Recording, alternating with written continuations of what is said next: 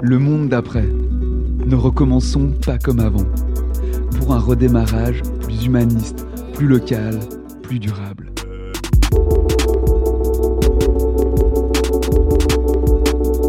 L'art dans la ville, selon là où on se balade, c'est peut-être des quantités formidables de graphes, de fresques ou de pochoirs réalisés à l'aérosol sur les murs d'immeubles ou de gares par des artistes anonymes. On les réalise généralement de nuit, à l'écart des caméras de vidéosurveillance. Et pour qu'ils tombent sur ces œuvres au détour d'une rue, bam C'est peut-être le flash. Et puis il y a un autre art urbain, tout aussi poétique ou sujet à l'émerveillement, mais qui existe d'abord pour réunir les citoyens et les citoyennes. Un artivisme, au carrefour de l'art et de l'activisme donc, qui explore les espaces collectifs afin de créer des situations et des événements qui génèrent des expériences humaines collectives. Des théâtres qui se créent dans des garages, euh, des, euh, des magasins, des euh, discothèques, des librairies, des réparations de vélos. En fait, c'était un foisonnement de possibles. En fait, on avait une idée, on disait, on le dit va, on peut le faire, et on pouvait le faire. Commun, le podcast d'après. Vous écoutez Commun, le podcast d'après. Une collection de grands entretiens sans filtre qui donne la parole à celles et ceux, experts ou citoyennes et citoyens engagés, qui œuvrent à faire d'une transition écologique, sociale et solidaire notre boussole de sortie de crise. Je suis Antonin Calderon, et pour cet épisode qui ouvre la saison 2 de Commun, je reçois en compagnie de David Brun-Lambert, l'artiviste et entrepreneur social Dan Asher. Avec son Happy City Lab, il est l'une des figures majeures de l'artivisme en Europe. En discussion avec lui, transformer nos espaces collectifs au moyen de propositions artistiques surprenantes et innovantes afin d'inspirer et d'impliquer.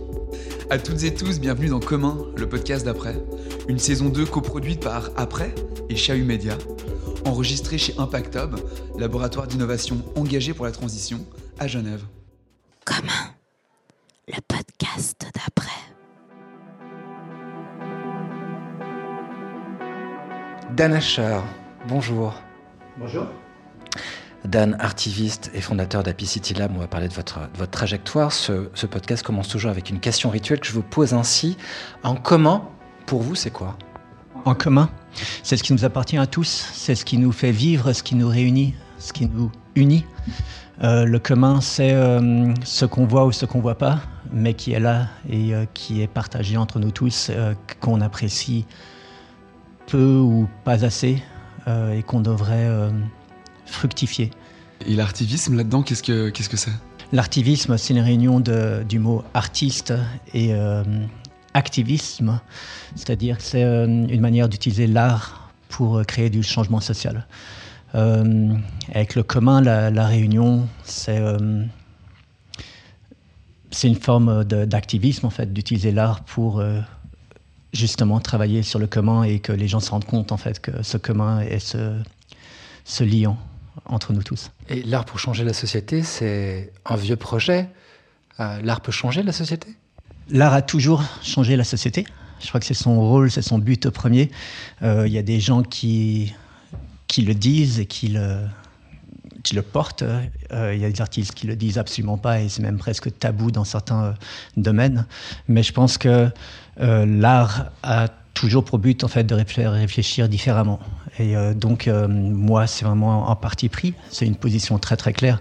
J'utilise l'art pour créer euh, du changement. Et cette question, pour ne plus y revenir après, des influences artistiques qui vous ont mis sur cette voie? Alors c'est assez intéressant en fait. j'ai aucune formation artistique et en fait c'est une, une sorte de label qui m'a été posé en fait euh, il y a environ une dizaine d'années. En fait, euh, je faisais mon travail, je commençais à créer des installations et autres. Puis il y a quelqu'un qui m'a dit ah mais en fait vous êtes artiste.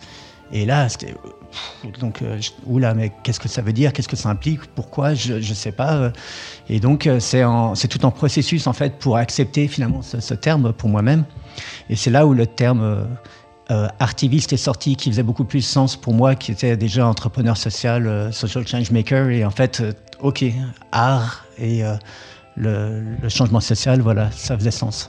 Et dans le contexte actuel de, de- de crise climatique, c'est quoi le rôle de, de cet artivisme dans la lutte pour la protection du climat, mais aussi pour une transition écologique et sociale, quel est son rôle? Alors, il y, a, il y, a, le rôle global, en fait, et puis il y a le rôle peut-être qui est le plus le mien, en fait, ou ma, mon approche, je vais dire. En fait, on a besoin de travailler dans tous les domaines et à tous les niveaux. Donc il y a des gens qui travaillent au niveau politique, il y a des gens qui sont sur le terrain, euh, faire de l'agriculture, des transformations urbaines euh, et autres. En fait, on travaille tous de différentes manières. Et en fait, l'artiste, lui, ce qu'il peut amener, ou elle, ce qu'elle peut amener, euh, ce sont des installations, du travail, en fait, qui peut faire réfléchir, qui peut montrer en d'autres futurs, d'autres possibilités, qui ne sont pas forcément faisables maintenant à l'instant, mais qui peuvent ouvrir en fait une brèche dans l'imaginaire et se dire bah, tiens ça aussi c'est possible. Euh, et euh, en ce qui me concerne moi plus précisément euh, mon travail je travaille beaucoup sur l'émotion. Sur il y a deux choses après l'émotion donc c'est de créer des émotions communes où on se réunit et c'est toujours de créer des situations où en fait deux personnes, 100, 1000, 10 000, 100 000 personnes peuvent se réunir et connecter au-delà de nos différences. Et donc je travaille sur euh, vraiment ce qui nous réunit au sein d'une humanité commune hein, et de, cette reconnaissance de cette humanité commune, parce que pour moi c'est la base pour tout, pour pouvoir construire ensemble. Vous me faites penser à une phrase d'Alain Damasio, qui est un écrivain euh, de, de SF français que j'aime infiniment, qui disait que lui il travaillait à faire bouger la perception. Euh, par, quel biais vous la faites bouger et quel type d'émotion vous attendez? Je ne sais pas, la colère, l'émerveillement, qu'est-ce que ça pourrait être? Alors, je travaille principalement sur des émotions positives. Euh, c'est vraiment la, base de mon travail. Après, effectivement, on va parler de, ce projet We Are Watching qui est un petit peu plus fort. Euh, après, il y a d'autres projets comme Secrets où on travaille sur euh, les secrets qu'on porte. Mais je, je, suis vraiment intéressé à faire vivre quelque chose de positif au-delà de ce qui nous sépare. Ça veut dire que deux personnes vont venir et euh, quel que soit notre sexe, notre orientation, sexuelle, notre donc genre plutôt, euh, nos origines, notre âge, tout à coup, on vit quelque chose et euh, il y a un regard qui s'échange, il y a une connivence et euh, et il y a ce partage et on est là ensemble, et on va pouvoir avancer ensemble. Euh, après, j'aime beaucoup aussi tout ce qui fait que euh, on se sent petit, par rapport à la nature, par rapport à quelque chose qui est plus grand que nous et qui nous dépasse. Et euh, je crois que c'est important en fait de, revenir à ce sentiment euh, qu'on perd en fait en devenant adulte, mais qu'on a potentiellement quand on est enfant. Et euh, ce sentiment où en fait on se sent élevé quelque part parce que on voit quelque chose qui est beaucoup plus grand que nous. C'est intéressant, ça peut aller dans les deux sens, donc on peut se sentir petit, mais en même temps, ça nous, ça nous élève. Et presque paradoxalement, j'ai l'impression que votre, lieu d'action, c'est la ville, la ville notamment Genève, mais les villes en manière générale. Comment vous appréhendez ce, terrain de jeu? Alors, premièrement, c'est exactement ça, c'est-à-dire que les villes sont en, en, terrain de jeu pour moi. Euh, pour moi, la ville, euh, elle a eu dans le passé et elle devrait encore avoir euh, ce rôle en fait de, de, précurseur, mais aussi de réunir les gens pour euh, pouvoir réfléchir ensemble et trouver des solu solutions pour pouvoir avancer ensemble. C'est vraiment euh, ce sorte de melting pot où on a la chance finalement de croiser des gens qu'on n'aurait jamais pu rencontrer autrement. Il y a plein, plein, plein d'opportunités dans la ville et, et finalement pour beaucoup, c'est euh, le futur de la planète finalement, euh, parce que si on habitait chacun dans une maison individuelle, ça va pas le faire. Donc euh, la ville, terrain d'opportunité, plein de choses à faire, plein de gens intéressants, plein de situations à créer pour justement déclencher ces rencontres, ces moments d'échange, ces moments de partage, ces moments d'émerveillement. Donc oui, la ville, terrain de jeu. La ville, terrain de jeu, mais en même temps une ville, c'est des codes, c'est des règles de sécurité, bref, c'est des restrictions. Des restrictions pour tout le monde. On le voit avec la, euh, j'allais dire la mouvance, mais c'est même pas ça, puisque c'est une longue trajectoire. Je parlais évidemment du, du, street art, euh, qui fleurit partout dans le monde, qui se joue justement de ces règles, de ces jeux, de ces interdictions, qui parfois les transgressent, qui parfois mettent le doigt, Banksy étant le plus célèbre pour ça, sur des contradictions. Comment est-ce que vous, vous jouez justement avec ces règles, codes, sécurité, restrictions? Exactement comme ça, on joue avec. Alors, euh, il y a différentes manières. Il y a des projets qui se font à la punk, alors vraiment, donc on essaye, on y va, on met, on pose, on regarde ce qui se passe. Et après, potentiellement, si c'est un, un, projet qui a un impact social, on va vers les, euh, les autorités, on leur dit on a fait ce projet et ça fonctionne. Et maintenant, en fait, typiquement les boîtes d'échange entre voisins, qui est juste une expérience à la base, des boîtes où c'est écrit euh, boîte d'échange entre voisins, prenez quelque chose donner quelque chose euh, que j'ai mis au coin de ma rue. Et en fait, ça fonctionne hyper bien. Euh, je retourne à la ville, je leur dis écoutez, on va mettre 40 boîtes. Non, non, il n'y en a pas question. Ok, alors on en met 10. Ok, 10. Donc on met, il y en a 11 parce qu'évidemment, j'ai pas enlevé la première qui était à la punk. Et puis après un an, on retourne vers les, euh, les, autorités. On leur dit voilà, donc euh, il y a 11 boîtes. En un an, il y a 100 000 objets qui ont été échangés pour 32 tonnes de matériel qui ne sont pas partis en déchetterie. Et là, ils commencent à vous écouter différemment parce que c'est plus une, idée saugrenue, c'est 32 tonnes de matériel qui ne sont pas partis en déchetterie. Donc euh, il y a cet aspect-là. Après, il y a, et c'est lié à ce que je viens de dire aussi, c'est on transgresse, mais j'ai dans le passé vraiment travaillé de manière très rapprochée avec les autorités et avec les règles existantes. Mais ce qui se passe, c'est que on pousse ces règles à leurs limites et on montre leur absurdité. Euh, et du coup, on fait bouger les lois parce que les lois doivent s'adapter finalement à cette réalité. encore une fois, une boîte d'échange entre voisins, ils savent pas comment le mettre dans, leur, euh, dans la loi en fait. C'est pas une autorisation d'événement parce que c'est, c'est pas éphémère, mais c'est pas du mobilier urbain, ils savent pas comment le faire. Donc euh, et hop, ça ouvre. Le premier festival de l'environnement que j'avais créé, c'était en 2001 et c'était le premier événement qui a eu énergie euh, verte uniquement, euh, compostable, équipe de tri. Enfin, on est allé super, super, super loin. Et à partir de l'année d'après, en fait, la loi a été changée pour obliger tous les événements en extérieur d'appliquer tout ça. Dan, vous êtes cofondateur du, du Happy Steel Lab. Comment vous avez su ou pu conjuguer l'artiste et l'entrepreneur? En fait, on a lancé un très très gros projet qui était un festival jeunesse environnement qui s'est fait réapproprier par la ville et l'État. Donc on nous a volé le projet. Donc euh, c'était euh, Agir 21 qui est devenu la fête du développement durable. Donc euh, ah mais vous voulez le refaire? Oui, on aimerait le refaire, etc. ah pourquoi? Quand? Ah mais pourquoi? Parce que oui, on va faire la fête du monde durable. Mais attendez, c'est la même date, même lieu, même partenaire, même thématique. Euh, vous, êtes en train de nous voler le projet. Ah non, non, tu peux pas dire ça comme ça. C'était dans les fêtes. Mais toujours est-il, donc, on a commencé en fait à m'engager et engager mes structures pour gérer pour la ville et l'État certains événements. Et je gardais en fait une partie du projet toujours pour créer des installations ou des aspects participatifs en fait pour engager la population. Et euh, c'est pour ça en fait qu'on est venu euh, me chercher. C'est parce que j'amenais en fait cette différence. Donc, dans chaque événement, il y a il y avait en tout cas quelque chose qui, créait en fait ce moment de, surprise, de décalage. Un moment, en fait, euh, j'ai pu faire venir différents artistes sur certains projets et, euh, et, puis tout à coup, dans mon équipe, ils ont dit, mais en fait, pourquoi on ferait pas, enfin, tu proposes pas ta, propre proposition? Et puis c'est là où ça commence à basculer. On allait faire un tour euh, sur votre site Happy City Lab, Dan, et on tombé sur cette phrase Donnez-nous un espace collectif et nous le transformerons en moyen d'une expérience surprenante et innovante. Et ça nous a fait penser, Antonin et moi, qu'à l'heure où les corps sont séparés par le numérique et puis évidemment par le Covid, rassembler, puisque c'est le projet d'Happy City Lab, c'est devenu une promesse politique. Est-ce que votre démarche est par essence politique? Elle l'est. Donc politique de la ville, enfin de la ville par rapport au terme, euh, oui, elle l'est politique. Après, euh, sans être dans un bord politique spécifique, mais euh, on est dans tout est dans une idée d'impact finalement. Donc par essence, elle l'est.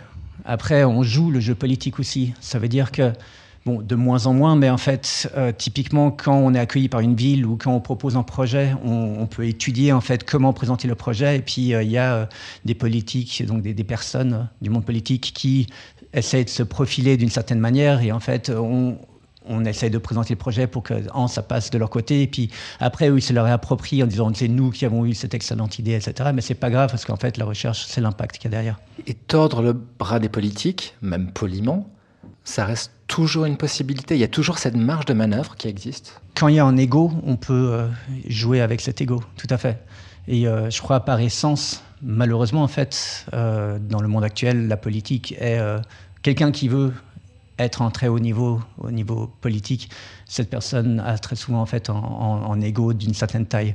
Donc euh, si on peut jouer avec ça, encore une fois, de manière tout à fait franche euh, et, honnête, dans le sens que le but d'ailleurs est un impact positif sur la population, je crois que ça va très bien et tout le monde est gagnant finalement. Donc l'ego, c'est la faille c'est la faille, c'est la, la, porte d'entrée.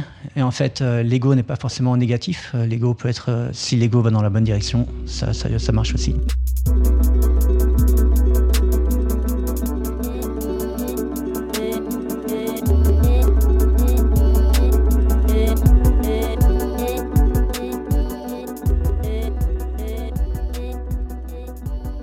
Maintenant, Dan, on aimerait parler de. On a déjà parlé de vous, mais on aimerait retourner un peu aux sources de votre parcours.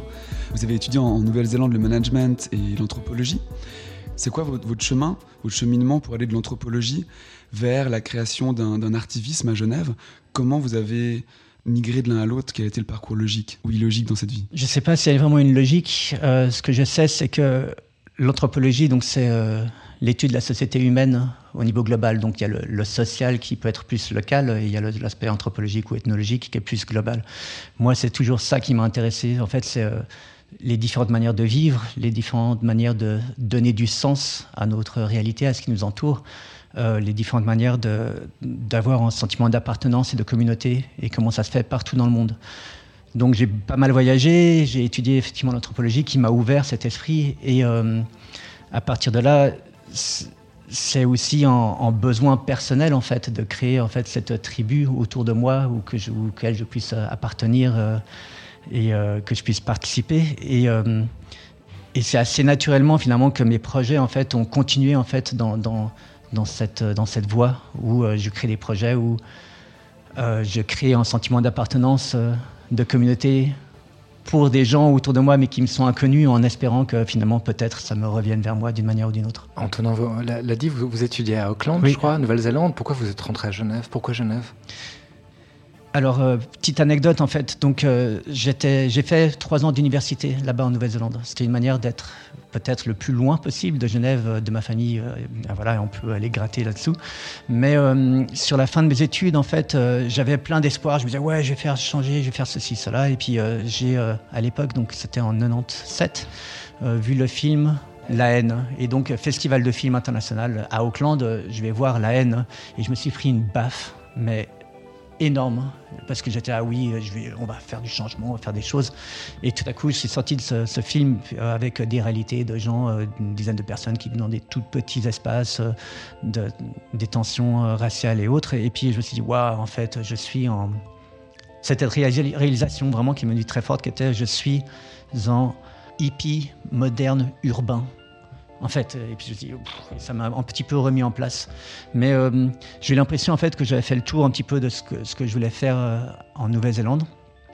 Et euh, je me suis donné en fait deux ans pour rentrer à Genève, apprendre le terrain justement dans le, but de créer ce projet qui était Agir 21, donc euh, une sorte de campagne de sensibilisation de l'environnement pour les jeunes. Donc deux ans pour apprendre le terrain et lancer le projet. Donc voilà, j'ai mis six mois pour entrer à Genève. Et quand je suis rentré, euh, voilà, il y a le temps est passé et j'ai lancé la chose. Donc ce qui compte, c'est pas la chute, c'est l'atterrissage. Vous avez atterri à Genève. Pourquoi cette ville Et qu'est-ce qu'elle offre de particulier euh, par rapport à d'autres que vous avez pu visiter, dans lesquelles vous avez pu vivre, notamment en termes d'appropriation, en termes d'activisme, en termes de mobilisation citoyenne? Qu'est-ce qu'elle a de particulier cette ville? Alors, je vais dire ce qu'elle avait de particulier. Euh, alors, de nos jours, en fait, c'est toujours une, une sorte de, de de capital quelque part, euh, même, même, si c'est pas le cas, mais c'est en fait évidemment ce mix culturel qui a une richesse absolument incroyable. Cette porte sur le monde, donc euh, autant une porte ouverte vers l'extérieur que pour des gens qui, qui, arrivent ici. Donc ça c'est vraiment quelque chose de fort. Après, ce qu'elle avait à l'époque, euh, jusqu'au début des années 2000, c'était les squats et le monde des squats. Et donc moi j'ai eu la chance finalement de vivre un petit peu cette époque jusqu'à sa fin parce qu'il y a eu pratiquement une fin. Et c'était en fait un monde du possible donc j'ai vécu dans différents squats, euh, principalement. Rhino par exemple Non, alors Rhino existait évidemment. Nous on était plus euh, rue des Étuves, avec, euh, donc dans le quartier de Saint-Gervais, il y avait 10 immeubles squattés, 10. Et donc il y avait euh, plein de choses qui se passaient tout le temps, tout le temps, tout le temps. Et, et en fait, on se disait bon, allez, qu'est-ce qu'on fait ce soir? Ou allez, demain, on fait quoi? Ben, On ferme la rue, on fait une tablée pour 80 personnes gratuite. Et on y va. Et puis donc le lendemain, on ferme la rue et puis on, et puis on, organise une tablée pour 80 personnes avec chandelier et autres. Et puis, allez, qu'est-ce qu'on fait? On fait ceci, cela. En fait, euh, des, des, théâtres qui se créent dans des garages, euh, des, euh, des, magasins, des euh, discothèques, euh, des librairies, des réparations de vélos. En fait, c'était un foisonnement de possibles. En fait, on avait une idée, on disait, on le dit va, on peut le faire, et on pouvait le faire. Euh, et en fait, ça a été un terrain d'essai pour énormément de personnes. En fait, et euh, même aujourd'hui, si vous regardez les personnes qui portent en fait la culture au niveau international, mais de Genève, euh, beaucoup d'entre eux viennent de, de, ce moment dans le temps où on a pu simplement expérimenter. Et, et, et sans idéaliser, parce que c'est évidemment la tentation, cette époque et ces lieux. Alors, vous entendez Dan, on comprend que c'était des tiers-lieux, tel qu'on conçoit cette notion aujourd'hui. quelle dimension utopique à ces expériences? C'était une utopie totale.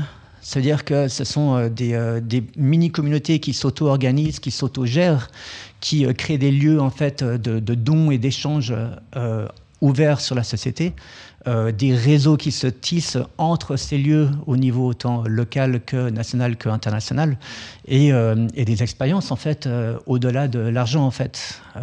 Ça et c'est encore, je crois, Genève encore beaucoup de choses qui sont gratuites côté culture, alors que si on va en Suisse alémanique, en fait, on paye beaucoup plus pour consommer la culture, et ça c'est quelque chose qui reste.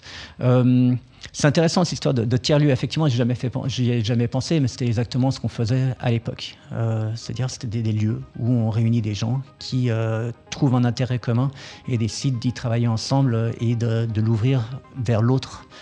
Euh, ouais, c'était vraiment un espace de foisonnement. Dan, comment, que ce soit dans le milieu squat, que ce soit dans l'économie sociale et solidaire, comment naît une idée de votre expérience?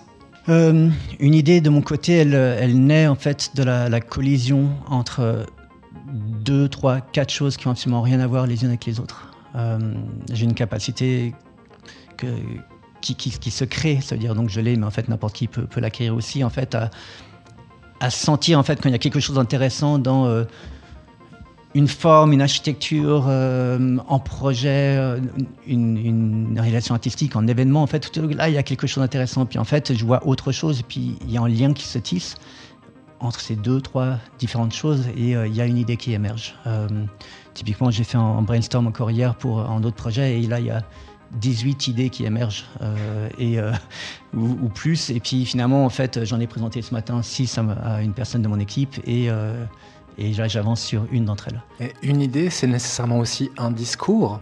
Non, parce que, je- encore une fois, enfin, souvent, en fait, un artiste euh, a une manière de travailler, euh, une approche euh, en craft. Donc, ça peut être en peintre, ça peut être quelqu'un qui fait de- des des statues et, et autres. Moi, en fait, ce qui m'intéresse, c'est l'émotion, c'est le vécu, c'est ce qui va se passer derrière. Donc, ça peut prendre n'importe quelle forme. Mais finalement, la finalité est la même. Donc, c'est c'est créer cet espace où on va euh, se rencontrer. Et puis finalement, donc euh, là, dans ce cas précis, euh, le discours était toujours la transformation urbaine, créer la surprise, le décalage, et remettre en question en fait des symboles de pouvoir. et, Dan, des idées, vous en avez beaucoup, mais vous en avez aussi beaucoup mises en pratique.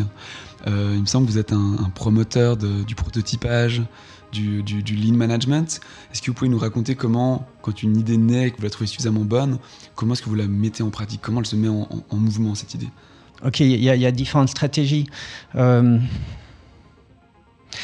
alors, il y a mon expérience qui est maintenant avec euh, un certain nombre d'années en fait euh, de, choses que j'ai pu faire, mais surtout en fait du coup qu'on vient me chercher pour proposer des idées. Donc c'est beaucoup plus simple. Ça veut dire euh, on souhaiterait travailler sur cette thématique. euh, quel est le budget que vous avez, il y a tant et tout, donc ok, donc il y a des moyens derrière et donc il y a une manière de le faire. Encore une fois, avec cette chance d'avoir tout ce, ce bagage, donc il y a des projets que, que je sens en fait qui ont un potentiel. On vient me chercher, donc je, je le ressors, ou je me dis tiens ce projet à tel endroit ça peut fonctionner, et puis je peux approcher ces décideurs ou ces, euh, cette institution.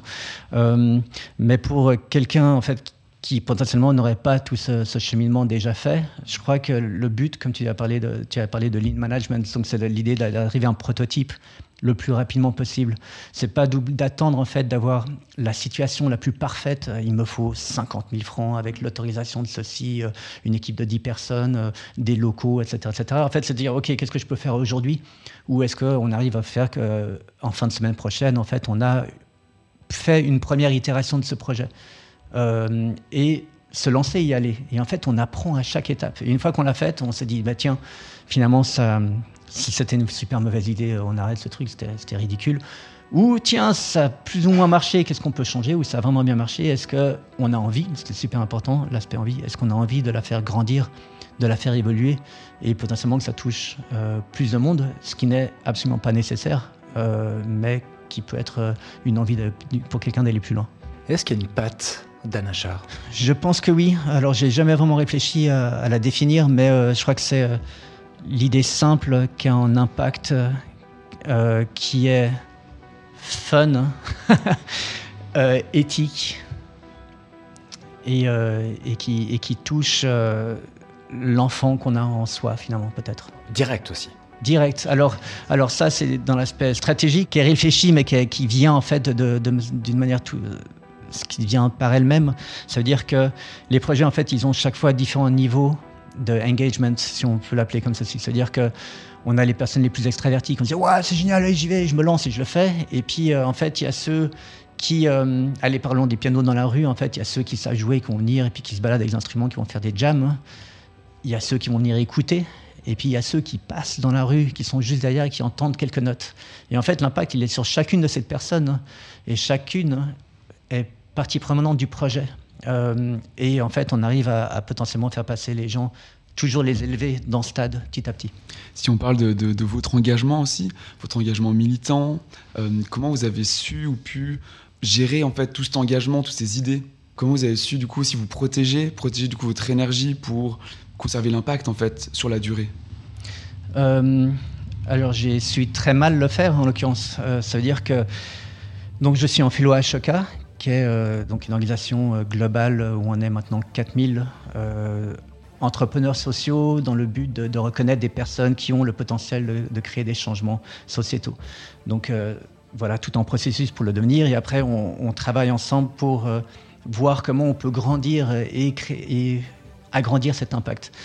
et donc, j'avais déjà un aspect entrepreneurial, dans le sens j'avais déjà trois employés, on était une certaine équipe avec un certain nombre de projets et tout à coup, enfin, ça monte, ça monte et je me retrouve avec euh, une équipe de 7 ou 8 personnes, des projets où on est 100, euh, 140 euh, et puis aller jusqu'à, je sais plus, je crois que c'était 23 projets par an en fait, certains sur un week-end, certains sur un mois et demi et une sorte de course en avant où finalement il y a les budgets qui diminuent, donc il faut faire plus de projets, mais pour faire plus de projets, on a besoin de plus de monde, et puis on commence à, à encourir après les projets. C'est infernal. Quoi. Ouais, c'est le cercle infernal. Et, euh, et finalement, on commence aussi à venir vers nous avec des, propositions et euh, qui sont un petit peu moins alignées avec ce qu'on veut faire. Euh, et puis même nous dans l'équipe, on se dit oui, mais comment ça, ça rentre dans ce qu'on veut faire? Donc notre travail est toujours essayer de, de ramener, en fait, c'est intéressant aussi, hein, de nudge, donc ceux, ceux, qui viennent vers nous pour les faire faire des choses plus intéressantes, mais à un moment, ça n'avait plus le sens en fait, et ça allait trop loin. Euh, et, puis donc j'ai fait un, full reset. Donc euh, j'ai appuyé sur le bouton, on, arrête tout et on recommence. Et ça a été une décision super douloureuse, super dure. Il y a des gens qui, ont dû partir. Alors c'était tout fait dans la bienveillance, vraiment quelque chose de très familial, avec accompagnement de chacun, etc. Enfin on s'en est tous mieux tirés. Mais euh, et la fin de ce processus, c'est au moment où ça, ça, ça, devenait réalité et c'était fait, j'ai fait un burn-out. Après, après avoir euh, fait le full reset. Oui, donc j'ai porté le tout, j'ai accompagné tout le monde, et, euh, et puis le moment où en fait c'était ok, ça fait. Ouais, celui qui n'était pas accompagné, c'était vous. Ouais, c'était moi. Et du coup, j'ai voilà, j'ai changé le fonctionnement complètement. C'est-à-dire que maintenant, on est beaucoup moins nombreux, euh, beaucoup plus agile, complètement alignés. Donc, et on, pendant un moment, finalement, on avait presque un fonctionnement d'agence. Ça veut dire qu'on vient, oui, alors on va vous faire trois propositions, ça coûte tant, et puis on va faire. Et maintenant, en fait, j'ai fait complètement basculer la, chose. Bon, déjà, c'est des, propositions euh, artistiques, donc euh, euh, c'est une approche complètement différente. Mais quand on vient vers moi, je, je, leur dis, écoutez, oui, ça m'intéresse de travailler avec vous. Déjà, on a basculé la chose. Euh, je ne vais pas venir avec 3, 4, 5 idées. Je vais vous proposer une idée euh, dans laquelle je crois profondément. Euh, je pense que cette idée, elle a un, potentiel de changement qui est important et, on pourrait la faire ensemble. Je vais vous présenter cette idée. Elle vous coûte rien. si elle vous intéresse, on y va, on avance ensemble avec grand plaisir. Si elle vous intéresse pas, pas de problème, tant pis. Si on, travaille ensemble, cette idée, cette idée, elle vous appartiendra pas. Euh, elle m'appartient à moi dans le but de potentiellement la libérer en open source parce que je pense qu'elle peut avoir un impact et elle pourrait être utile à autrui. Et le but, c'est pas qu'elle se fasse une seule fois.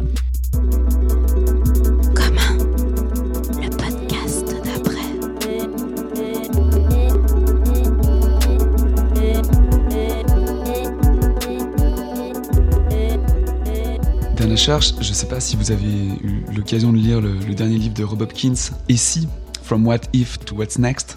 Et si, et c'est comment on se projette dans un imaginaire comment on, transforme ensemble les mentalités en se projetant dans un imaginaire de transition écologique et sociale, de quartier, d'une économie qui fonctionne différemment, qui fonctionne déjà actuellement, mais de manière souvent prototypée.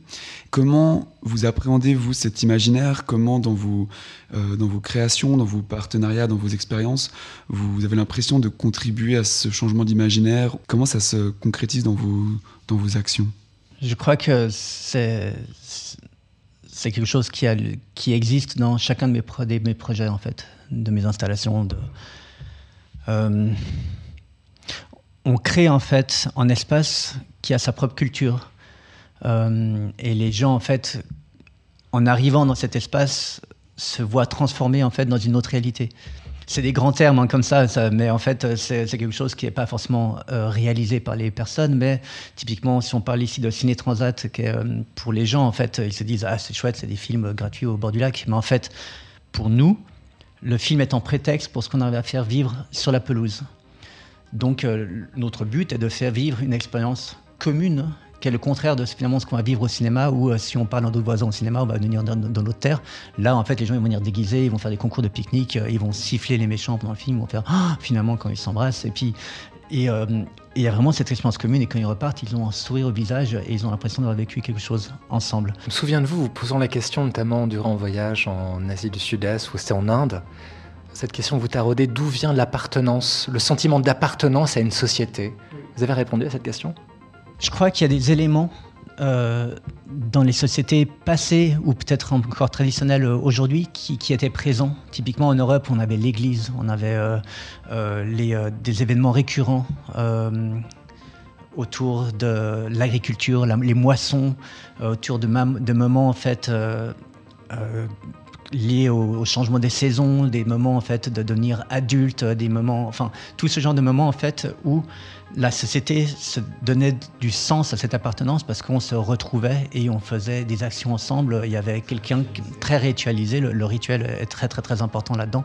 Et euh, il y avait une sorte d'explication, euh, autant théorique que dans le vécu des gens en fait. Donc il y a peut-être un prêtre qui dit on est en train de vivre ça parce que ceci, et c'est vécu ensemble dans, l'assemblée. Et en fait c'était une manière aussi de, vivre ensemble, euh, de faire ce travail en fait. Alors autant de, pour créer cette appartenance, mais aussi de, de, travailler sur nos propres traumas et autres, qui maintenant se fait uniquement deux à deux, potentiellement avec un thérapeute. Quoi. Euh, donc, euh, dans mes voyages et dans ce que j'ai pu étudier, en fait, il y y a plein d'endroits avec voilà, des religions, des, euh, des événements, des rituels qui donnent tout ça. Et en fait, ici, c'est devenu vraiment moindre en fait. Euh, alors je dis pas qu'il faut le retour de l'Église, etc. Mais en fait, euh, je pense qu'on a le, besoin en fait de, retrouver un certain nombre de rituels dans, nos vies qui affirment des moments de passage et euh, qui, euh, qui, qui redonnent en fait ce sens de se dire ben, en fait on avance ensemble et on fait partie de cette humanité commune. Et dans, vos voyages au sein de cette humanité commune, dans, le monde, dans les villes, comment vous avez pu voir, comment vous voyez actuellement cette citoyenneté? Évoluer C'est quoi l'évolution que vous pouvez observer De la citoyenneté De la citoyenneté dans le monde. Alors je, je la vois de manière diverse. Euh, il y a une globalisation. Euh, mais en même temps, il y a un retour euh, à, à, la culture locale aussi qui se fait, donc c'est assez paradoxal. Euh, après, il y a une marge avec les jeunes qui deviennent nomades, en fait, et qui peuvent travailler et vivre n'importe où dans le monde, et ils sont complètement déracinés, mais en fait, qui créent leur propre tribu. On parle des digital nomades. Digital nomades, ouais, tout à fait. Et, et donc moi, quand si j'avais été jeune aujourd'hui, je, je, crois que j'en serais un. Euh, parce que c'est une opportunité incroyable de voyager à travers le monde, mais de pouvoir en fait en vivre aussi. Euh, je, je, trouve c'est un moment super intéressant parce qu'en en fait, on, se rend compte que euh, on est de plus en plus globalisé, mais en même temps, il y a des tensions super importantes sur l'appartenance dans le mauvais sens aussi, de se dire en fait c'est mon pays, je le protège, je le ferme, repli identitaire, etc., etc. Et, euh, donc euh, on doit travailler sur cet aspect euh, globalisation, sur cet aspect d'accueil, d'ouverture à l'autre, euh, autant sur euh, l'autre dans, sa rue, dans son appartement, dans sa maison, enfin dans son immeuble, dans sa rue, qu'au, au niveau de la ville, qu'au niveau national et qu'au niveau international. Et euh, je sens que, et c'est, c'est pas nouveau, hein, mais tant qu'on n'aura pas compris en fait qu'on appartient encore une fois, j'utilise toujours ce terme, à cette humanité commune, on ne pourra pas aller de l'avant vraiment vers un changement positif en fait. C'est le, le, seul moment en fait où on se dit, tiens, la félicité de cette personne a un impact direct sur ma propre félicité. On fait penser, je sais pas pourquoi, la phrase de Youssoufa, excellente. Euh, pour nous, on a la force du nombre. Voilà où je voulais en venir. Et quand je dis ça, je vois l'image forcément de We Are Watching, donc cet immense drapeau. Euh, Dan, peut-être qu'on peut justement retracer tout le processus créatif, évidemment intellectuel et politique, donc toute cette conception euh, qui est votre savoir-faire, à travers cette œuvre We Are Watching. Si vous êtes d'accord, la présenter. Récemment, elle était encore à Genève, peut-être évoquer ce qu'elle a été euh, durant la, son exhibition, la COP25 à Santiago, et où elle est aujourd'hui. En fait, euh, j'ai été invité à parler euh, à Santiago et dans une autre ville du Chili, dans le cadre d'un festival en lien avec le développement durable. Et quand j'étais sur place, les organisateurs m'ont dit, écoute, c'était en, je sais plus, février 2019, il me dit, en novembre, il y a la COP25 qui va avoir lieu dans d'autres pays. C'est super important. Nous, on organise déjà un événement euh, assez euh, gigantesque en lien direct avec les organisateurs de la COP25. Qu'est-ce qu'on peut faire ensemble? Et euh, en face du bâtiment qui s'appelle la Moneda, qui est un, bâtiment, un bâtiment du gouvernement très connu, il a brûlé lors du coup Pinochet et tout, enfin c'est quelque chose de très très fort. Il y a en, en pilier de 60 mètres euh, avec un drapeau du Chili absolument gigantesque. Et, euh, voilà, je me baladais dans la ville et j'ai vu ce drapeau, c'est la première fois que je voyais ce drapeau euh, volé, en fait, en drapeau de cette taille volée. Et le, mouvement, il est super ample, c'est super beau. Il y a vraiment, on, reste scotché devant ce symbole. Et, euh, et c'est là où, en fait, je suis allé voir ces, ces- ces amis organisateurs de cet événement. Et puis, j'aurais dit, écoutez, ce que je vous propose, c'est que on, joue sur ce symbole. On part, en fait, du symbole du drapeau national, nationalisme, hein, l'identité, et euh, on crée, en fait, le drapeau du peuple avec les yeux du monde. Ce drapeau, on le fait à la même taille, on le fait, à la même, le fait voler à la même hauteur euh, et on le fait voler en face du bâtiment de la COP25. Ce drapeau, il va présenter un œil. le projet s'appelle We Are Watching, dans le sens que on vous observe quand vous rentrez, quand vous sortez de ce bâtiment, vous ne pouvez pas ignorer notre regard. Et euh, cet œil il va être fait de dizaines de milliers de visages qui vont nous être envoyés de partout dans le monde. Euh, et c'est une manière, en fait, pour nous tous d'être présents et d'être à la table, en fait, des négociations euh, à la COP25. Donc ça, ça a été vraiment la, genèse du projet. Après, ça devait se faire à Santiago.